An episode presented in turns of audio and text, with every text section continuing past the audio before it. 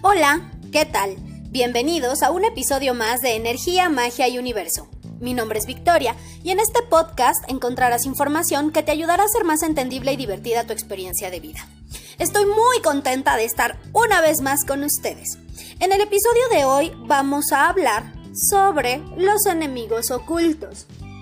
Pareciera que ya estamos muy familiarizados con el término enemigo. La cuestión es que a veces no sabemos diferenciar nuestros enemigos declarados de nuestros enemigos ocultos. Los enemigos declarados son esas personas a las que sabemos que les turbocagamos y que van a hacer todo lo posible por estar chingando.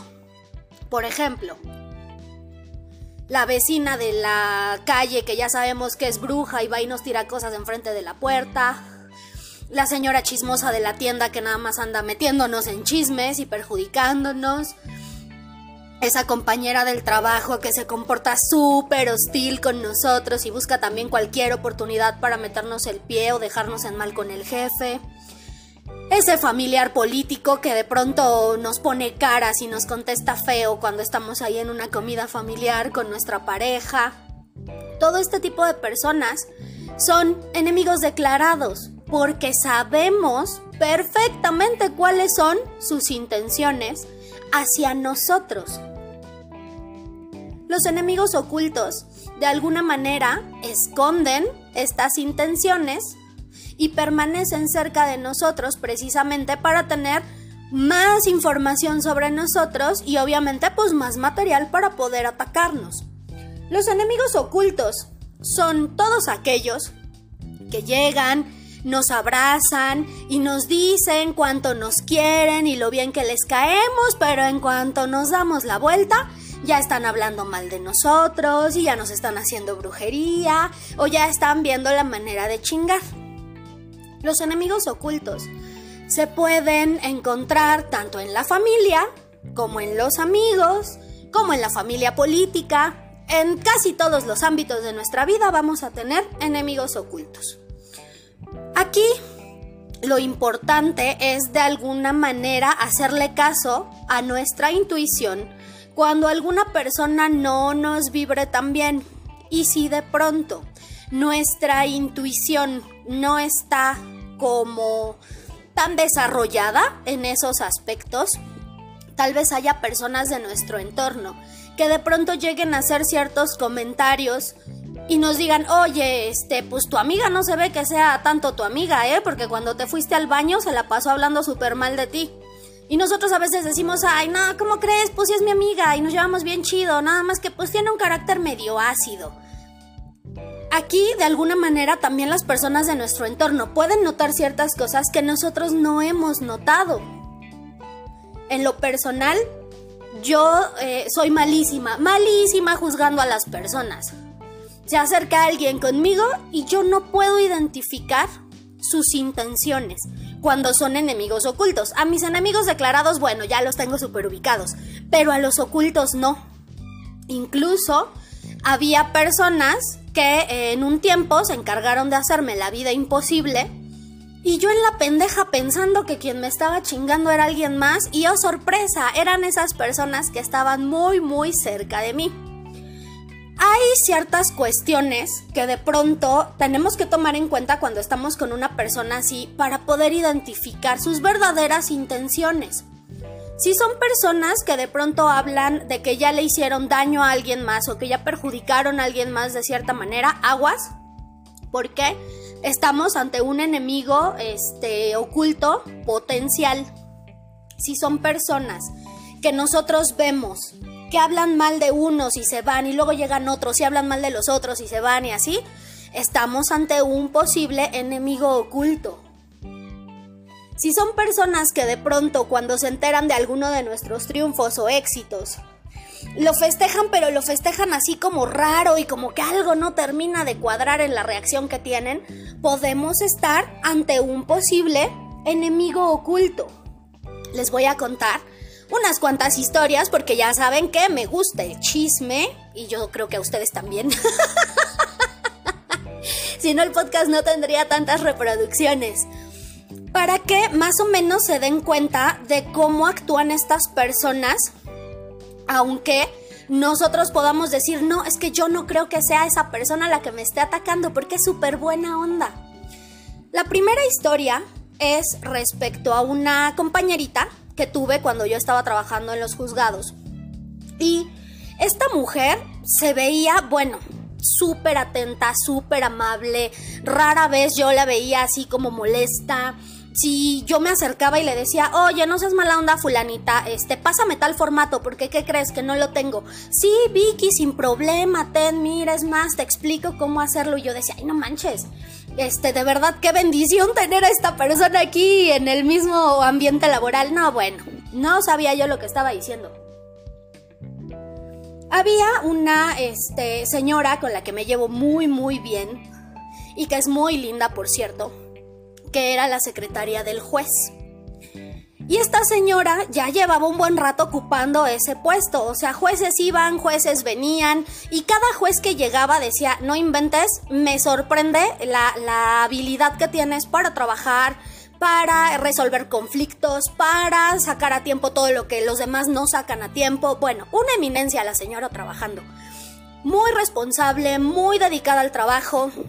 Nada más que cuando llega este, este señor que teníamos de juez este, en común, las tres, llega también esta chica que era como muy amable.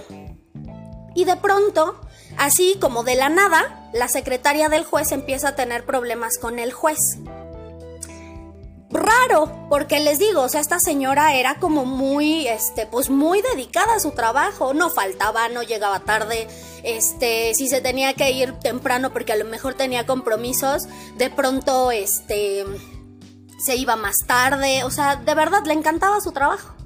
Pero empieza a tener conflictos con el jefe y pues pide su cambio a otra área.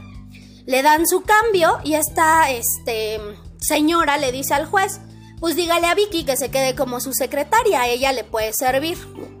Me habla el juez y yo en ese momento estaba sacando ahí unas este, cuestiones escolares y le dije, mire, ¿sabe qué? Pues yo lo puedo apoyar en mi horario laboral normal y si acaso cuando me tengo que quedar tiempo extra, pero yo no puedo quedarme más tiempo, ni venir fines de semana, ni estar al pendiente de su agenda. O sea, yo no puedo hacer ciertas cosas porque pues si apenas puedo con lo mío, imagínese con lo de usted, ¿no? Se me van a olvidar mis cosas y sus cosas. Entonces, muchas gracias, pero pues no. Si quiere yo lo apoyo en lo que consigue reemplazo, pero la verdad es que yo no me aviento. Así como voy saliendo del privado del juez, va entrando esta señorita que era muy amable a hablar con él a decirle que ella ya no quería estar en el área donde estaba porque ella estaba en costura. Y aparte era este achacosa, no muy amable, pero muy achacosa. Todo le daba, todo le dolía, de todo se enfermaba, entonces ella decía que tenía artritis y que no podía estar en el área de costura porque pues obviamente se madreaba horrible los dedos. Que le diera la oportunidad de ser su secretaria. Y el juez le dice que sí, a pesar de que ya habían tenido varios problemas y de que el juez en más de una ocasión estuvo a punto de correrla del juzgado y mandarla a otro lado porque decía que ya no la quería ver. Y de la nada el juez empezó a cambiar su actitud con ella, empezó a portarse grosero con su secretaria, bueno, total que la amable terminó siendo la secretaria del juez. En una tarde que estábamos ahí sacando el trabajo y chismeando, estábamos hablando de las constelaciones familiares. Y esta chica empezó a decir que ella ya había ido a una constelación y que aparte tenía una amiga que daba Reiki y que en una de esas sesiones de Reiki este le dijo que ella tenía que mover la energía a su favor para estar en el puesto de trabajo que ella quería, porque eso era lo que estaba estancando su energía yo dije, a ah, chinga, eso me interesa, porque pues eh, no conozco mucho sobre ciertas prácticas, pero de alguna manera pues el Reiki se enfoca más en quitarte ciertos bloqueos a nivel físico, a nivel energético, en ayudarte a sanar, pero sanar trabajando desde tu propia energía, desde los bloqueos que tienes que disolver, lo que tienes que perdonar, las heridas que tienes que sanar, todo eso, pero no como tal haciendo ciertos ejercicios o rituales para mover las cosas a tu favor o a tu conveniencia. Yo dije, bueno, me voy a quedar aquí en la plática nada más para enterarme del chisme. Y resulta que esta señora, o sea, señorita que era muy amable, nos cuenta que ella llegó un día al juzgado y empezó a ver así como todos los lugares que había. Y dijo, a ver, ¿está la oficialía? No, yo no quiero estar en la oficialía. ¿Está secretaría donde ayudan a acordar? No, yo tampoco quiero estar aquí. Costura no, tampoco. Archivo no, no quiero estar en el archivo. Este, ayudándole a la conciliadora con los nuevos, no, tampoco. Entonces dice que volteó a ver el lugar de la secretaria del juez y que dijo, ah, yo quiero ese lugar. Que a partir de ese momento, todas las mañanas llegaba, se le quedaba viendo a la secretaria del juez y formaba una especie de cúpula de cristal alrededor de ella, decía su nombre completo y se aventaba ahí una oración y le decía que se iba a quedar ahí, que ya no se iba a meter con ella y que ya no iba a hacer nada de lo que estaba haciendo, o sea, prácticamente como dejándola congelada o ataques psíquicos, que así se le conocen para que ella de pronto bajara su rendimiento, que cuando el juez le hablara ella estuviera a lo mejor en otro lado y entonces empezara a tener problemas con él, y así un montón de cosas. Y todos nos quedamos con nuestra cara, pues, de, pendejos, ¿no? Porque dijimos, oye, eso de alguna manera, pues fue como haberle metido el pie a esta señora. Como hacer básicamente que, que, por tu culpa ella se fuera. Y la verdad es que esta señora cuando estaba ahí, el juzgado se mantenía porque se mantenía. Cuando llega esta, esta señorita muy amable con el juez, pues resulta que el juzgado empieza a tener ahí sus fallas, empieza a ver ciertas cuestiones de fricciones con los compañeros, este, cosas que se perdían, bueno, un montón de situaciones. Y ella todavía decía, no, pues es que yo a la secretaria del juez, la que estaba antes, pues yo la quería mucho. Pero de alguna manera yo no podía permitir que ella estuviera también como estancando mi energía. La cuestión aquí es que la secretaria del juez efectivamente se llevaba muy bien con ella. Platicaban mucho, este, de repente eh, llegaba esta señorita muy amable y le decía, ay, te traje un pan, te traje esto, te traje aquello, este, y se abrazaban y, y, le decía, oye, aguas con fulanito porque ya está hablando mal de ti, aguas con esto porque ya está hablando mal de ti. Y aquí es donde viene la segunda alerta. La primera es esta de que ya sabíamos que esta fulanita manejaba cuestiones energéticas, pues no tan legales. La segunda fue cuando estoy yo con ella platicando, llega otra chica, se pone a platicar con nosotros, se va, llega un señor que estaba en el archivo y se pone a hablar mal de esta chica con el del archivo. Y son cosas que te hacen pensar, que obviamente yo no lo pensé desde el principio porque les digo, soy muy mala para juzgar a la gente. Yo no tengo como ese, ese, este, chip integrado de decir desconfía de esta persona. Entonces a mí se me hacía normal. Mi madre es una persona muy sabia y platicando con mi mamá me dijo, ay Victoria, es que eres bien pendeja. Obviamente esta tipa es la que está causando todo el conflicto en el juzgado es la que hizo que cambiaran a la otra señora, es la que hace que todos se anden peleando. Y yo así de, ay no, ¿cómo crees? Pues sí es bien linda. Y de repente, este, nos ayuda cuando nos atoramos con algo en la chamba. O de repente, este, si se va a ir temprano y tenemos ahí más trabajo, ella se queda ayudarnos. O que ya nos llevó la paleta. Este, o ella dice que habla muy bien de nosotros con el juez. Bueno, yo estaba ahí necia a que no, ¿no? Que a lo mejor era otra cosa o que a lo mejor por algo se estaba comportando así y que yo más bien tenía que desconfiar de los otros, ¿no? Porque si ella hablaba mal de los otros era por algo. Hasta que en una ocasión estoy este haciendo mis cosas, me salgo porque voy al baño Regreso y cuando regreso la escucho hablando mal de mí y cuando me ve cambia el tema. Dije, ay, hija de la chingada, entonces si eras tú. Pero les digo, o sea, ya pasó un, ratote en lo que yo me di cuenta. Pero si yo hubiera estado alerta desde las primeras señales, bueno, otra hubiera sido mi historia. Porque esta señora, pues obviamente no nada más le hacía brujería a unos para que se fueran, sino a otros para tenerlos ahí todos apendejados. ¿Por qué? Cuando yo he tenido situaciones donde algo no me parece, donde escucho que alguien está hablando mal de mí o, situaciones así, pues lo que hago es confrontar. Y no confrontar de ponerme al pedo y gritar, insultar y demás. No, confrontar de decir, bueno, a ver, estás hablando mal de mí, pues vamos a arreglar las cosas de una vez, ¿no? Y si te cago y si me cagas, pues bueno, la solución es no volvernos a dirigir la palabra más que en lo profesional y siendo estrictamente necesario. Pero yo veía a esta mujer y yo ya sabía lo que estaba haciendo. Jamás, jamás le pude poner un pinche alto, confrontarla hasta el momento en el que yo me salí del juzgado en el que estaba. Fue el momento en el que dije, no, ya vas y chingas a tu madre. Y eso porque un día antes me había dado una limpia y de alguna manera pues me había quitado todo lo que esta pendeja estaba haciendo en mi contra. Y que les digo, no era nada más conmigo, era con todos, porque al juez, sobre todo, se lo tenía bien pendejo. Entonces, esta, por ejemplo, es eh, una historia donde hay un enemigo oculto y no lo podemos identificar en primera, porque a veces también somos malos juzgando a las personas. Y en segunda, porque hacen sus chingaderas para tenernos aplacados y que no les reclamemos. La siguiente historia es eh, algo complicada. ¿Por qué? Había una chica, esto igual se dio en un este, ambiente laboral. Estaba trabajando y este, se llevaba pues eh, más o menos bien con sus compañeros, ¿no? Sabemos que de pronto pues existen las fricciones, los roces y todo este tipo de situaciones que no van a hacer que nos llevemos bien con todos. La cuestión aquí es que su jefe Siempre le decía, qué bien trabajas, estoy súper satisfecho con lo que estás haciendo, no tienes idea del paro que me haces, porque pues básicamente esta chica estaba como al pendiente de todo el negocio. Y ese cabrón nada más cobraba y pues había compañeros que tenía que sí trabajaban, había otros que se hacían pendejos, pero pues bueno, ese ya era su pedo.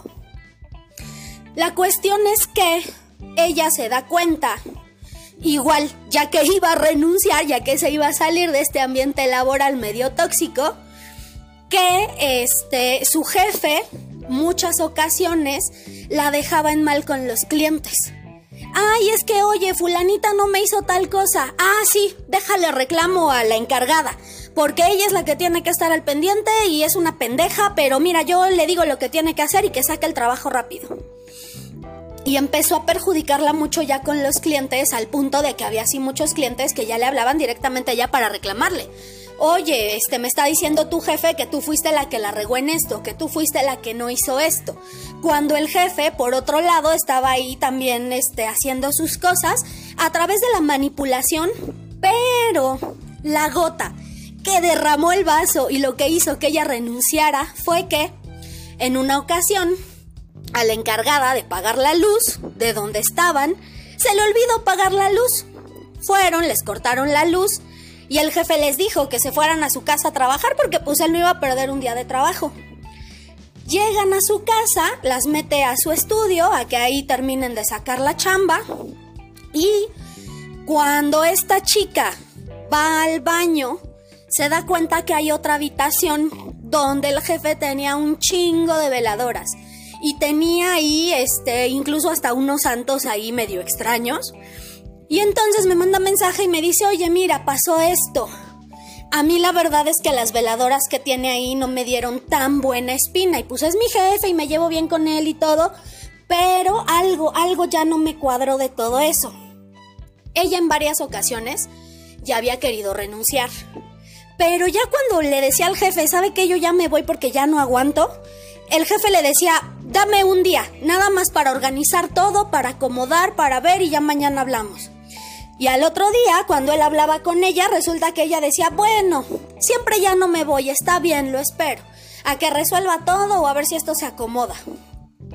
Cuando le leo las cartas, veo que el jefe no únicamente le estaba haciendo brujería a los clientes para que no se le fueran por tanta pendejada que hacían, sino que aparte le estaba haciendo brujería a ella para que no se fuera. Y esto fue lo que hizo que ella tomara la decisión de renunciar. Entonces, estos dos ejemplos fueron en cuestión laboral. Historias de verdad hay muchísimas. Cuando de pronto llega alguien con la familia y les cuenta que ya le dieron un este aumento de sueldo, que ya consiguió un mejor trabajo, que tiene una relación estable y ya se va a casar. Y de pronto todos le felicitan a esta persona y ay, qué chido, me da gusto por ti. Pasa menos de un mes, ya no les dieron el aumento de sueldo, ya no se hizo lo del otro trabajo, la persona que dijo que estaba súper feliz en su relación empieza a tener pedos en su relación y resulta que ya no se casa. ¿Por qué?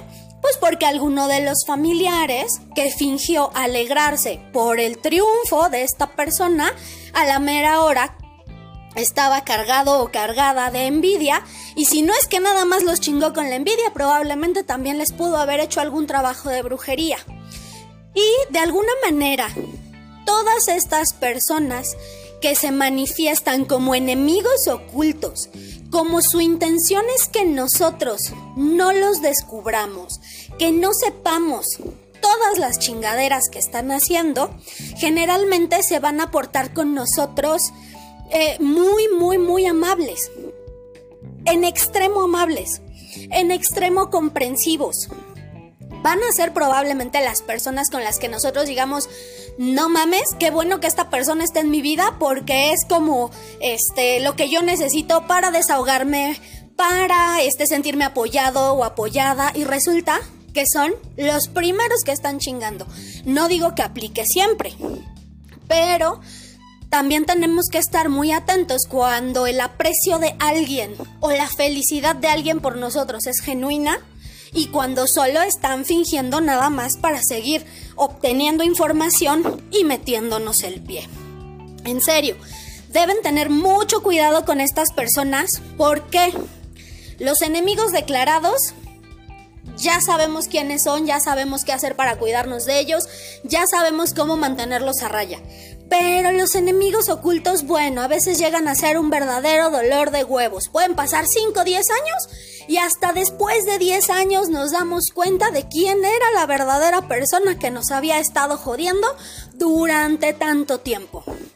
Tienen que estar atentos y les digo, si son como yo que de pronto como que les cuesta trabajo identificarlos, presten atención a los comentarios de su entorno.